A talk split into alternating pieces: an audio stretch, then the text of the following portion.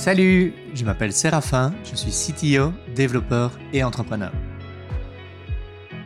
Dans ce podcast, je vous fais découvrir les parcours inspirants de francophones aux quatre coins du monde qui se sont reconvertis dans la tech. Quelle que soit leur nouvelle vie, je les interroge sur leur parcours. Pourquoi ont-ils choisi de changer de métier? Comment ont-elles fait? Qu'auraient-ils aimé savoir avant de se lancer? Regrettent-elles parfois leur choix? Si tu envisages une reconversion ou que tu as déjà fait le grand saut, ce podcast est fait pour toi.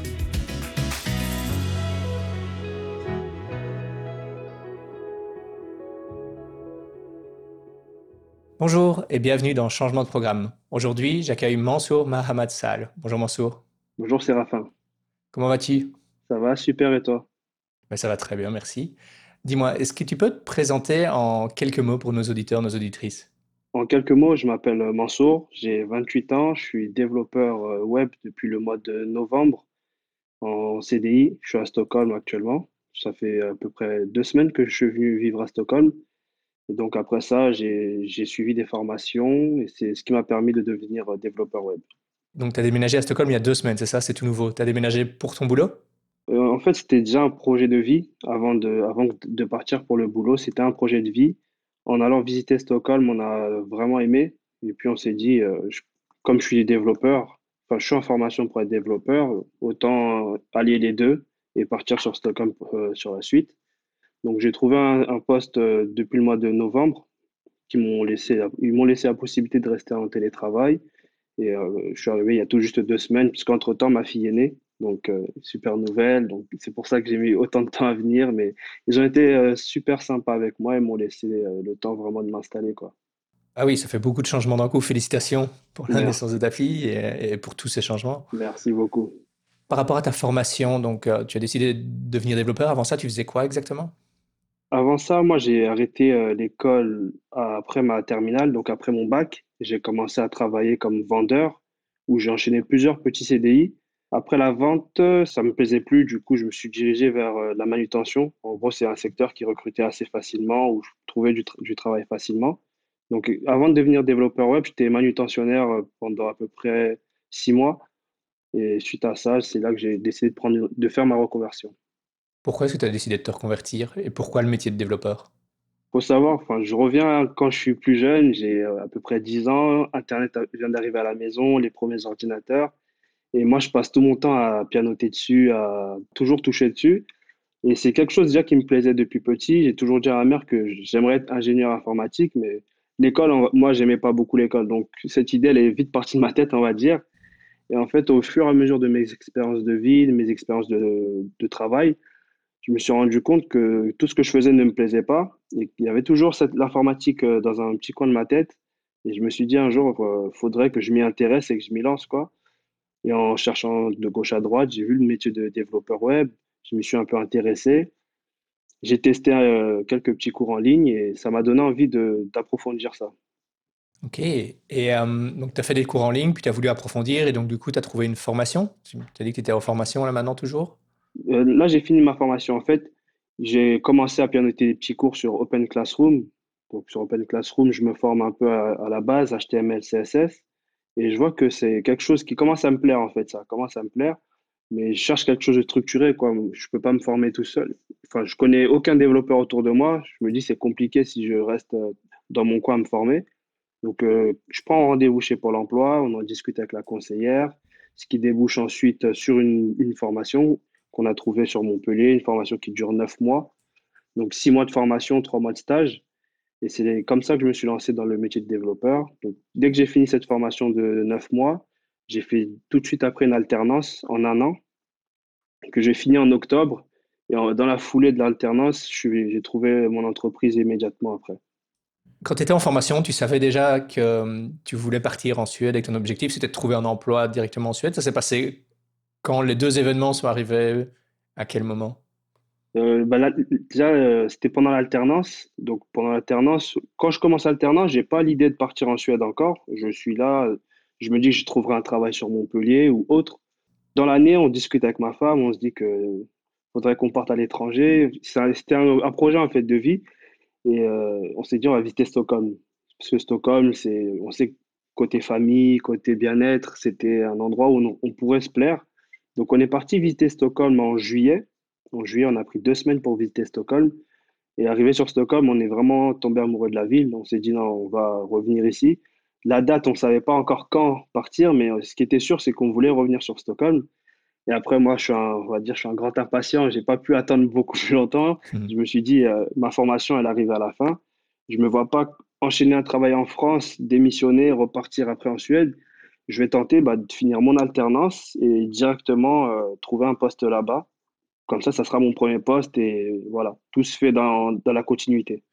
Ok, et, concrètement, comment tu fais pour chercher et puis pour trouver un boulot en Suède, un premier boulot en sortant de formation directement? J'imagine qu'en plus, euh, ils ne parlent pas français là-bas, donc tu dois le faire en anglais, j'imagine, sauf si tu parles déjà le suédois.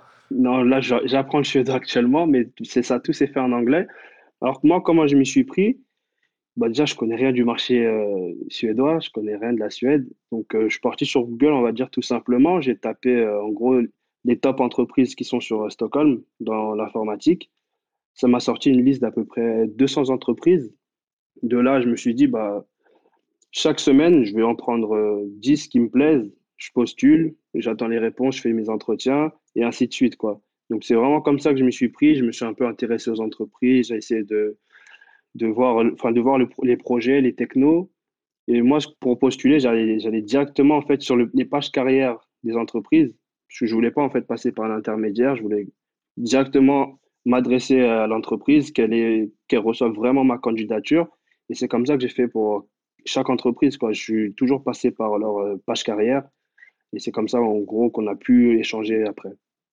Ok, excellent. Ça a l'air d'être efficace, en tout cas comme technique, puisque ça a fonctionné pour toi. Tu dirais que tu as dû en contacter combien et euh, combien as-tu eu de réponses, combien d'interviews pour au final arriver à un job? J'ai commencé bah, en août à postuler. En août, j'ai commencé. J'ai fini de postuler en septembre. J'ai dû postuler à peu près une vingtaine d'entreprises. J'ai fait une dizaine d'entretiens. Le premier entretien, franchement, bah, c'était en anglais. C'était vraiment pour moi la pression énorme. Parce que déjà en français, c'est assez compliqué. Et là, la personne en fait qui m'a contacté, elle cherchait un senior de base. Elle m'a dit Ton profil, il m'intéresse quand même, mais on va échanger pour voir comment, ce que ça peut donner. Ça m'a mis un, énorme coup de pression quand même. Ça s'est super bien passé. Ça m'a mis en confiance en fait pour la suite. Ça m'a beaucoup aidé cet échec-là, en gros, pour continuer à chercher. Et au fur et à mesure, j'étais beaucoup plus à l'aise en anglais pour parler avec euh, les recruteurs. Et vraiment, ça s'est, fait comme ça. Après, au feeling, l'entreprise où je suis actuellement, ça s'est fait au feeling. On, a passé euh, un entretien ensemble. Ça s'est super bien passé. On a pratiquement fait que de rigoler pendant l'entretien. Et le feeling, il est passé. On a accroché direct. Je les ai bien aimés, m'ont bien aimé. Et c'est comme ça, on a décidé après, par la suite, de continuer ensemble. Est-ce que tu dirais qu'il y a des, que tu as constaté des différences dans le, dans le processus, dans la façon de communiquer avec les employeurs et, les entretiens d'embauche entre bah, ce que tu as vécu en Suède et ce que tu peux avoir vécu avant en France, même si c'est dans d'autres métiers ou, pendant ton alternance? L'énorme différence que j'ai remarqué, c'est vraiment euh, c'est informel. On se, on se met pas de barrière. C'est comme si c'était un échange entre amis. Il y a vraiment, on discute vraiment de tout. Il n'y a pas cette pression-là qu'on se met, enfin, que le recruteur met où on essaie de, vous piéger, on essaie de vous poser des petites questions qui vont vous faire euh, bugger ou, qui vont vous mettre en stress. C'est vraiment de l'échange, euh, l'échange vraiment cool, quoi. c'est ça qui m'a choqué, qui m'a surpris, C'était assez cool. Ça fait retomber la pression directement et on se sent bien pour continuer l'entretien. Oui, c'est ça, ça doit aider pas mal, surtout pour les premières fois où on postule dans un boulot dans la tech, où forcément, bah, on a on n'a pas l'habitude et puis euh, se retrouver avec quelqu'un en face de soi qui est plutôt cool et qui met pas une grosse pression, ça doit. C'est ça, surtout en anglais quoi. Après c'est le barrière de la langue qui, qui, fait, qui peut faire peur, c'est ça. Ouais, clairement. Maintenant, je me demande si la langue aide, aussi, puisque le fait qu'en anglais, ben, on tutoie pas, on vous voit pas. C'est une langue qui est de nature déjà plus informelle, donc j'imagine que ça doit aider aussi à avoir des conversations beaucoup plus plus cool que quand c'est en français où on doit vous voyer les gens. Je trouve, ça. C'est ça. Déjà, l'anglais aide, et en Suède, on se vous voit pas, on se tutoie. En fait, en Suède, ils ont ce truc où mon voisin, par exemple, il m'expliquait que même le roi, s'il le croise dans la rue, il va le tutoyer, parce que c'est en Suède, c'est comme ça. On ne vous ah. voit pas. Et c'est ça, en fait, je pense, qui fait que, que l'entretien est cool. Clairement. Et maintenant que tu es en poste, ça fait déjà quelques mois que tu es en poste à distance d'abord et puis maintenant sur place. Est-ce que tu constates que ça reste aussi dans l'entreprise, que l'ambiance est toujours aussi cool et euh, Comment ça se passe avec tes collègues? Bah, déjà, j'ai commencé, oui, en télétravail. Enfin, non, même pas, j'ai commencé, je suis venu sur Stockholm puisque je devais récupérer mon appartement. Donc, ma première semaine, je l'ai passé au bureau. J'ai rencontré tous les collègues, super sympa, super content bah, de, recruter une nouvelle personne, un petit Français. Et surprise pour moi, il y avait un, un autre Français dans la boîte, donc on va dire l'intégration un peu plus facile. Et au fur et à mesure du temps, l'ambiance reste aussi assez cool. Chaque mois, chaque mois ou chaque deux mois, j'ai un petit, euh, un petit one-one avec euh, mon manager qui est le CTO pour en gros juste savoir euh, si mes conditions de travail sont bonnes, si ça me plaît toujours. En gros, c'est toujours, euh, c'est toujours dans la bienveillance. Et depuis que je suis ici, je vais de temps en temps au bureau, je vais deux fois dans la semaine au bureau. Je sais que je peux aller au sport à midi, entre midi et deux, je peux partir vers 15 heures chercher mon fils à l'école. Il n'y aura jamais ce, ce problème de présentéisme-là où euh, tes collègues vont observer que tu es parti plus tôt ou ton manager va te faire la réflexion. Mon manager, en fait, moi-même, la première fois que je suis arrivé au bureau, il était à peu près, euh, il était à peu près 16 heures. Mon manager est parti bah, déjà à 16 heures. Mes collègues ont suivi un peu dans la foulée vers 16h20. Et à 17 heures, je me suis retrouvé tout seul au bureau et moi, ça m'a vraiment fait un petit choc parce que je voulais partir au début parce que je devais aller au sport, mais j'ai pas osé.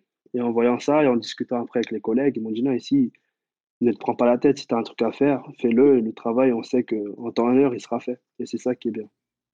Ça a l'air vachement plus sain comme façon de travailler que ce que j'entends d'habitude sur les, sur les habitudes de, beaucoup d'endroits en France? Non, ça change vraiment. Dis-moi, si je reviens à ta formation, puisque ton expatriation m'intéresse beaucoup, donc je pose plein de questions là-dessus, et, et- et j'en oublie de parler de, ton, de, de ta reconversion. Quand tu as décidé vraiment de suivre ta formation, que tu as commencé ta formation, comment est-ce que tu l'as choisi par rapport aux, aux autres formations qui étaient disponibles? Le choix, déjà, c'est fait pour, sur euh, la durée. Mhm. J'ai vu beaucoup de formations de trois mois, de deux mois. De... Je voulais une formation qui dure au minimum cinq, six mois, parce que je suis vraiment nouveau, je connais rien dans la tech, dans le dev, je connais rien du tout. J'ai pas de proches qui sont dans ce, dans ce milieu-là. Donc je me suis dit, il me faut vraiment quelque chose où je suis entouré. Donc la durée, moi, comme je te l'ai dit, c'était, six mois de formation, trois mois de stage. Donc la durée, c'était parfait. Puis après la localisation, c'était à Montpellier. Donc j'étais originaire de Montpellier à ce temps-là. C'était pas très loin de chez moi. C'était vraiment ça. Et aussi les technologies. Donc on, allait voir du classique HTML, CSS, JavaScript et PHP. C'était les quatre qu'il me fallait. Enfin, c'était les quatre mois que, que je voyais sur le marché du travail qui se répétaient beaucoup, quoi. Donc tu avais déjà regardé au marché du travail avant ça, et tu avais déjà une idée de ce qu'il existait comme poste sur le marché du travail, et c'est comme ça que tu as choisi les technologies que tu voulais apprendre? Voilà, c'est ça. Avant de commencer vraiment ma formation, je me suis beaucoup intéressé euh, au retour d'expérience de développeurs, de personnes qui étaient en formation. Et j'ai vu quelques conseils qui disaient, en gros, de choisir euh, sa technologie en fonction du marché, quoi, en fonction de là où on habite, sa zone. Et euh, voilà, HTML, CSS, JavaScript et PHP, ça se faisait beaucoup sur Montpellier, PHP Symfony. Donc je me suis dit, cette voie-là, c'était, parfait pour moi. Et est-ce que c'est ça que tu fais là maintenant à Stockholm? Non, du tout. Je fais plus de, je je fais plus de PHP. Je fais que du JavaScript. Je fais du React. Donc là, je suis que développeur front-end Mhm. Et je fais. Voilà, je fais que du JavaScript. Je fais du back de mon côté tout seul aussi, mais vraiment que du JavaScript pour l'instant. À quel point tu te sens, tu t'es senti préparé pour ce boulot par ta formation? Euh, c'est difficile de répondre à ça. On va dire que euh, la formation, au fur et à mesure, elle te montre un peu les- la réalité du travail, puisque tu rencontres un peu d'anciens élèves qui viennent partager avec vous que c'est pas facile, on va pas vous n'avez pas trouvé du travail directement à la fin. Mais niveau, niveau, on va dire, niveau projet, niveau technologie, ça prépare assez bien, quoi. Quand on sait qu'on apprend en faisant des projets, pour moi, c'est vraiment top. C'est, ce qu'il faut. C'est vraiment apprendre en faisant des projets et continuer derrière les, voilà, les projets tout seul pour euh, continuer à se former, se maintenir à niveau. Je trouve ça pas mal. Niveau projet, justement, puisque j'ai commencé à suivre parce que j'avais vu ton projet euh, Mentor-moi, que je trouve fantastique. Quand est-ce que tu as commencé à travailler sur ce projet-là par rapport à ta formation?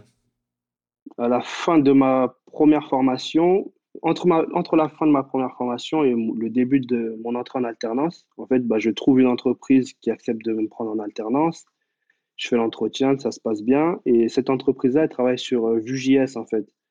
Et moi, j'avais jamais vu, fait de Vue.js, j'ai toujours fait du React. C'est assez similaire. Donc, je me suis dit, euh, ce que je vais faire, je vais créer un petit projet sur Vue.js. Et pourquoi pas lier l'utile, on va dire, et enfin, faire un petit projet et pouvoir aider la, communauté, d'autres développeurs comme moi. Et en fait, en, étant un peu sur Twitter, je suivais beaucoup d'anglophones et j'ai vu un, petit projet d'une personne qui travaille chez Spotify. En gros, elle avait fait un petit projet qui s'appelle euh, Coding Coach, un truc comme ça. Donc je me suis dit, pourquoi pas faire la même chose bah, pour chez nous, pour la France, parce que eux, ils ont toujours des choses, les Américains, mais pourquoi nous, on n'a pas un petit, un petit truc comme ça, un petit outil comme ça qui pourrait aider nos développeurs? Donc je me suis dit, bah, je vais me lancer dedans et me sortir pour pouvoir un peu aider, quoi. Et me former en même temps sur Vue.js. Et ça a bien marché. Je suis plus retourné depuis longtemps sur ce site, mais j'ai l'impression qu'il y a pas mal de personnes qui sont inscrites. Moi, j'y ai rencontré des personnes formidables, donc euh, c'est vraiment un projet qui a bien fonctionné. Oui, hein, j'ai eu beaucoup, beaucoup de messages hein, sur Mentor-moi. J'ai eu énormément de messages, énormément de retours. Même moi, après, pendant la formation, j'étais un peu débordé puisque je pouvais pas vraiment bien m'en occuper puisque j'étais en formation. J'ai, enfin, j'avais ma petite vie, on va dire, à côté. C'était un peu dur de vraiment me focus dessus. Donc là, de temps en temps, je remets un peu à jour. Mais il y a eu beaucoup de monde quand même qui se sont inscrits. Est-ce que tu penses que ça t'a aidé à trouver ton emploi actuel? Euh, pas le projet en lui-même, mais on va dire tous mes petits projets que j'ai pu montrer à mon employeur, ça, ça m'a aidé. Après, quand ils ont vu que Mentor Moi, il y avait un peu, il y avait des mentors qui étaient inscrits, que c'était, on va dire, un projet un peu sérieux, je pense qu'on on m'a un peu plus pris au sérieux peut-être. Oui, c'est ça, c'est pas juste une to-do list que tu as faite pour toi ou un outil que tu as fait euh, et que tu as partagé avec personne. Là, il y a vraiment des utilisateurs, tu as des retours, ça doit fonctionner. Ça ressemble plus à des conditions réelles. Ce sont des conditions réelles. Voilà, c'est ça. Ok, excellent. Si on revient à ta formation, combien est-ce que ça t'a coûté la formation? Est-ce que tu as pu avoir des financements? Est-ce que tu as dû payer ça toi-même? Bah, c'est là que je vais dire merci au système français, puisque j'étais au chômage, moi, juste avant de rentrer en formation. J'avais arrêté de travailler, j'étais indemnisé par le Pôle emploi. Et ce qui est bien, que quand tu es au chômage, Pôle emploi peut te financer une formation si les fonds sont là et que le projet, on va dire, est, structuré tu sais ce que tu vas faire. Moi, j'aurais présenté un peu ce que je voulais faire. Je leur ai présenté euh, quelques centres de formation auxquels euh, je voulais, je voulais accéder. Et euh, derrière, mon dossier passé en commission et je crois deux semaines plus tard, j'ai eu une réponse qui disait que c'était bon, c'était un avis favorable pour me financer une formation. Donc ça m'a rien coûté euh, de ma poche, moi. Ah, C'est vraiment cool ça. C'est un bel avantage de Pôle emploi, c'est certain. Ah, c'est sûr, ça. J'avais envie de te poser la question de savoir si tu es satisfait de ton choix de t'être reconverti. J'ai l'impression que oui, mais je vais te laisser répondre quand même. Oui, ça, je suis vraiment, je suis entièrement satisfait. C'est, c'est vraiment un changement de vie, c'est vraiment enfin, un changement total pour moi. Et de jour en jour, je m'épanouis, je découvre euh, des choses.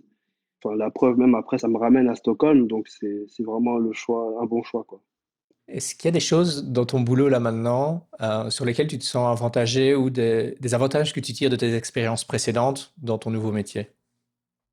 Euh, des avantages, on va dire euh, que moi, j'ai toujours fait des, métiers, on va dire, un peu, un peu durs, un peu contraignants. Et quand tu passes euh, une journée sur une chaise, tu te dis, bah, le travail, je vais le faire, quoi. On va dire, au quotidien, j'ai pas la flemme de travailler, puisque je suis dans des conditions, des superbes conditions. Je ne peux que travailler tranquillement. Même vis-à-vis du relationnel, j'ai fait de la vente avant ça. Et je pense que ça m'aide pour mes entretiens, quoi, à converser avec euh, les recruteurs assez aisément. Mhm. Et dans ta communication avec les autres développeurs et développeuses, tu penses que ça joue aussi? Les- ma communication après, c'est les réseaux sociaux, je pense que ça m'aide beaucoup. Mhm. Twitter que j'utilise beaucoup pour partager, je pense que ça m'aide énormément, quoi, à partager mon expérience et voir d'autres développeurs, on, enfin, on, on en discute, ou même aider des, des développeurs moins, moins expérimentés, c'est, ça joue. Si tu devais recommencer ta formation maintenant, est-ce qu'il y a des choses que tu ferais autrement? Euh, tout de suite, je pense que déjà, je, n'aurais pas perdu, on va dire, du temps sur PHP. C'est toujours bien de voir, mais je pense que je me serais concentré sur un langage. Je me serais pas trop éparpillé en voulant tout voir, en voulant toucher à tout. Je me serais fait vraiment une autre, euh, une roadmap JavaScript, vraiment front-end, focus dessus. Plus tard, après, je me serais formé de mon côté sur plusieurs petites choses. Mais j'aurais vraiment choisi un, on va dire un chemin un peu plus simple, avec moins de technologie, moins éparpillé. Et c'est voilà, c'est la seule chose que j'aurais changé. Après, tout le reste, euh, tout le reste, j'aurais fait pareil. Et donc c'est vraiment le front-end que tu aimes, c'est ce que tu fais là maintenant, mais c'est la partie que tu préfères dans le développement? Voilà, c'est la partie que je préfère. J'aime bien toucher au bac quand je fais mes projets perso, De, vraiment, j'aime bien tout faire de A à Z, on va dire. Je comprends ça. Est-ce qu'il y a des choses que tu aurais aimé savoir avant de commencer? J'aurais aimé bah, qu'on parle, encore plus de la réalité du marché que parce qu'au quotidien, on voit développeur, c'est un métier où vous allez trouver du travail assez facilement. On en trouve du travail, mais faut dire que c'est pas les juniors qu'on embauche en premier, quoi. C'est, c'est un parcours du combattant, c'est un parcours très dur où il faut rester solide, il faut rester vraiment, euh, vraiment motivé et concentré, parce que j'ai vu beaucoup d'amis à moi qui étaient en formation, qui ont stoppé de ma première formation, qui ont stoppé le dev. Et vraiment, je pense que c'est le seul point, enfin, c'est le point où vraiment il faut insister à dire que on trouve du travail, mais c'est, dur, quoi. Il faut pas lâcher, ça peut prendre six mois, sept mois, huit mois, il faut vraiment pas lâcher. Mhm. C'est ça. Il suffit pas de se former et puis de dire voilà, je suis développeur, engagez-moi. C'est ça. Parce que des fois, je reçois des petits messages sur Twitter de, de personnes qui viennent commencer la formation et qui me demandent euh, à la fin, est-ce que les entreprises viendront vers moi? On peut venir vers vous, mais en vrai, faut pas penser comme ça. Faut plus penser à je vais travailler, je vais travailler. ça, ça peut prendre du temps, quoi. Est-ce que si quelqu'un nous écoute et envisage de se reconvertir, est-ce qu'il y a des choses que tu conseillerais de faire dès le début? Dès le début, moi, j'aurais, je conseillerais de vraiment rester sur les basiques, apprendre les basiques, pas aller trop vite vers tout ce qui est, on va dire, euh, fantastique, tout ce qui est framework, tout ce qui est extra. Vraiment essayer de se concentrer sur les basiques, sur l'algorithme, tout ce qui est data structure, vraiment tout ce qui est basique. Et après, commencer bah, les frameworks après. Mais vraiment, tout ce qui est JavaScript, euh, vanilla JavaScript, euh, du CSS pur, vraiment essayer de beaucoup bosser dessus. Et la suite après sera, sera beaucoup plus simple. Mhm. C'est vrai, effectivement, que c'est dur de comprendre des, des frameworks complexes et de comprendre vraiment comment ça marche quand, quand on n'a pas la connaissance du, du langage et des bases. Mais j'ai l'impression que beaucoup de formations veulent donner beaucoup de, apprendre beaucoup de frameworks, beaucoup de choses. Et euh, c'est ça, on se retrouve à faire du PHP avec du Symfony d'un côté, puis faire du React dans la même formation. D'un côté, c'est peut-être bien parce que ça donne une vue de ce qui existe, mais c'est pas vraiment les, les fondamentaux que les recruteurs attendent, que les entreprises attendent de la part des, des juniors qui arrivent sur le marché. Donc c'est peut-être un endroit où il y a une discordance entre les deux. C'est ça. Ben, moi, ça enfin, va- ma première formation, ça m'est un peu arrivé où on a vu, on va dire, Angular sur deux semaines. Après, on est passé sur du React. On a vu un peu tout, un peu tout dispatché. Et en fait, quand tu avances, tu te dis, bah, en vrai, euh, j'ai déjà oublié tout ce que j'ai fait, en, tout ce qui est basique sur JavaScript, tout ce qui est basique sur PHP, j'ai déjà oublié. Donc moi, ça m'est arrivé, quand j'ai fini ma formation, de prendre un petit cours sur Udemy et refaire un JavaScript basique. C'est ce qui m'est arrivé. J'ai refait tout ce qui était basique pendant un mois, deux mois, avant de recontinuer sur React. Je suis passé par là aussi. Je me souviens que j'ai appris React. Je faisais déjà du Python depuis longtemps. Je me suis dit, je veux faire du front-end, je veux faire du React. Et euh, il y avait plein de choses qui marchaient pas et je savais pas pourquoi. Puis euh, refaire une form- formation des fondamentaux de JavaScript, ça a vraiment débloqué plein de choses et permis de comprendre pourquoi, comment fonctionne euh, le framework. Ça semble logique quand on le dit là maintenant, mais parfois tu es pris dans ce truc où tu as envie d'apprendre euh, la technologie dont tout le monde parle sans comprendre qu'il faut qu'il y a des fondamentaux à maîtriser d'abord. C'est exactement ça. On veut vraiment continuer à, on va dire un peu suivre la mode, continuer, mais c'est vrai que c'est, c'est un peu compliqué après. Est-ce qu'il y a des des endroits où tu conseillerais de trouver de l'aide pour quelqu'un qui se reconvertit? Euh, trouver de l'aide, bah, je vais dire mentor-moi, je serai pas obje- objectif sur ça. Non, mais vraiment essayer de trouver un mentor, trouver une personne. Sur Twitter, je sais que sur Twitter, il y a beaucoup de personnes qui sont prêtes à aider euh, d'autres juniors. Donc sur Twitter, euh, essayer de partager, on va dire, son parcours, sans forcément dire je veux un mentor, mais juste en partageant un peu son parcours. Ça va vous lier avec d'autres personnes en discutant un peu, ça peut être votre mentor par la suite. C'est vraiment, moi, je pense partager un peu son expérience, partager un peu ce ce ce qu'on apprend. C'est ça qui peut faire des connexions et qui peut euh, offrir une aide après. Est-ce que toi d'ailleurs, est-ce que tu as utilisé ta propre plateforme pour te trouver un mentor ou est-ce que tu avais déjà un mentor avant? Est-ce que tu as un mentor maintenant? Euh, non, j'ai, j'ai- je propose des, des mentors, mais j'ai jamais eu de mentor. Enfin, si, j'ai eu un mentor quand j'ai fait Open Classroom. Sur la plateforme, on pouvait avoir un petit mentor qui nous aide euh, une fois par semaine. Pendant un mois, j'ai eu un, un petit accompagnement comme ça. Mais sinon, j'ai jamais eu de, non, de mentor euh, vraiment, à proprement parler, non. Bah, bientôt, tu pourras t'inscrire comme mentor, toi, sur ta propre plateforme et puis euh, aider les autres. Si je trouve le temps, là, c'est vraiment le temps qui me fait défaut, mais ça aurait été avec plaisir, vraiment. Mhm. Ouais. Bah, Maintenant, tu me dis que tu reçois des fois des messages et que tu y réponds, donc au final, c'est un peu ça. hein, c'est toute façon, rien que le fait d'avoir développé cette plateforme, ça aide tellement de personnes, je pense que. Voilà, les petits messages, je pense que des fois, on, on me demande, on me pose des questions, des petites questions générales où je, je, réponds, on va dire, tout ce qui est carrière, tout ce qui est reconversion, puisque c'est moins technique, j'ai moins besoin de me poser pour y répondre. Donc ça, ça va. Mais après, je suis allé un peu sur la plateforme, il y a des super mentors. Et j'ai eu vraiment beaucoup de retours qui me disent que les mentors sont géniaux, tout ça. Donc, je me fais vraiment pas de soucis pour les personnes qui s'inscrivent. Il y a vraiment des super, euh, des super mentors. Oui, c'est quelque chose qui ressort beaucoup dans les conversations que j'ai eues euh, pour ce podcast. C'est jamais hésiter à demander de l'aide, à poser des questions à des personnes qui sont dans le métier, qu'en général, on est toujours content de répondre. Et euh, bah, tu me confirmes ça en disant que tu réponds aux questions. c'est quelque chose que je fais toujours aussi. J'ai l'impression que sur Twitter, tu peux poser, tu poses ta question sur Twitter, il y a toujours bien quelqu'un qui va te répondre. Et, Oui, voilà, moi j'ai vu beaucoup de bienveillance sur la communauté dev. Bah surtout, en fait, moi, je suis passé, j'ai commencé un jour à apprendre, quoi. Donc, si j'aurais voulu de l'aide d'une personne ou même poser une question, j'aurais bien voulu avoir une réponse. Donc, c'est la continuité, quoi. C'est une personne me pose une question, c'est pas mon devoir, mais c'est normal de lui répondre, quoi. Il faut, il faut le faire. C'est comme ça que le junior deviendra senior. Tout à fait, c'est une question de communauté. Je pense que tous ensemble, on, on peut faire progresser la communauté. Est-ce que tu as des références à conseiller, des livres, des sites, des podcasts? Euh, Moi, j'ai, on va dire, deux références. Déjà, la première, ce serait la chaîne YouTube de Graphicart, hmm. Qui fait beaucoup de formations. Ça, c'est, une mine d'or. C'est vraiment une mine d'or. Allez-y, c'est, une mine d'or. Je n'ai pas d'autres mots pour ça.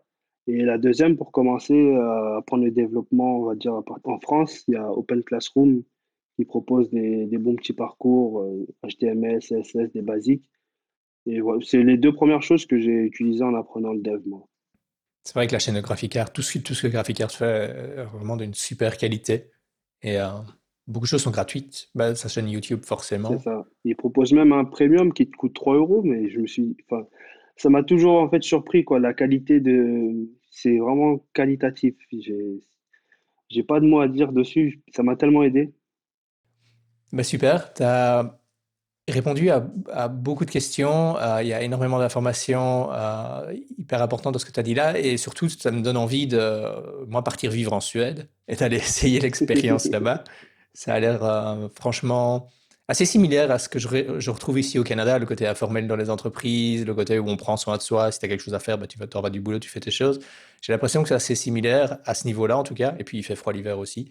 Donc, bah, j'ai toujours cette comparaison de personnes qui vivent au, Canada qui me disent que, ce que je partage de mon expérience en Suède, c'est quasiment la même chose qu'ils vivent au Canada. Et c'est vrai que ça m'a l'air d'être des pays assez similaires. Hein. Oui, c'est ça. Super. Est-ce que tu as un mot de la fin, quelque chose que tu voudrais partager avec nos auditeurs, nos auditrices? Un petit mot de la fin, c'est faites des petits projets, essayez de faire un petit portfolio. On sait que c'est compliqué des fois de trouver le temps. Mais essayer de faire ça, ça peut vraiment tout changer sur une, candidature, pour euh, un poste ou une alternance. Mais essayez vraiment de vous vendre, montrer ce que vous savez faire. Vous savez faire des choses, donc faut pas hésiter à le montrer. quoi. Mhm. C'est le seul conseil que je peux donner, c'est euh, vendez-vous, montrez ce que vous savez faire. Un excellent conseil. Merci beaucoup. Merci Mansour pour ton temps. C'était très agréable de discuter avec toi. Merci à toi Séraphin. Salut. Salut. Merci à Mélanie Giannette pour les visuels. Merci à Jérémy Collado de WonderProd pour la production sonore et son accompagnement. Et merci à Julie Gillet pour ses conseils en communication et promotion. Voilà, changement de programme, c'est fini pour aujourd'hui.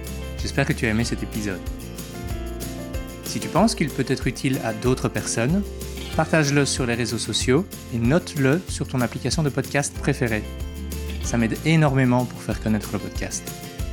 Si tu as des questions ou que tu veux me donner ton avis sur le podcast, ça se passe sur Instagram ou Twitter à cdp underscore podcast. Les liens et références cités dans l'épisode sont dans la description. À bientôt!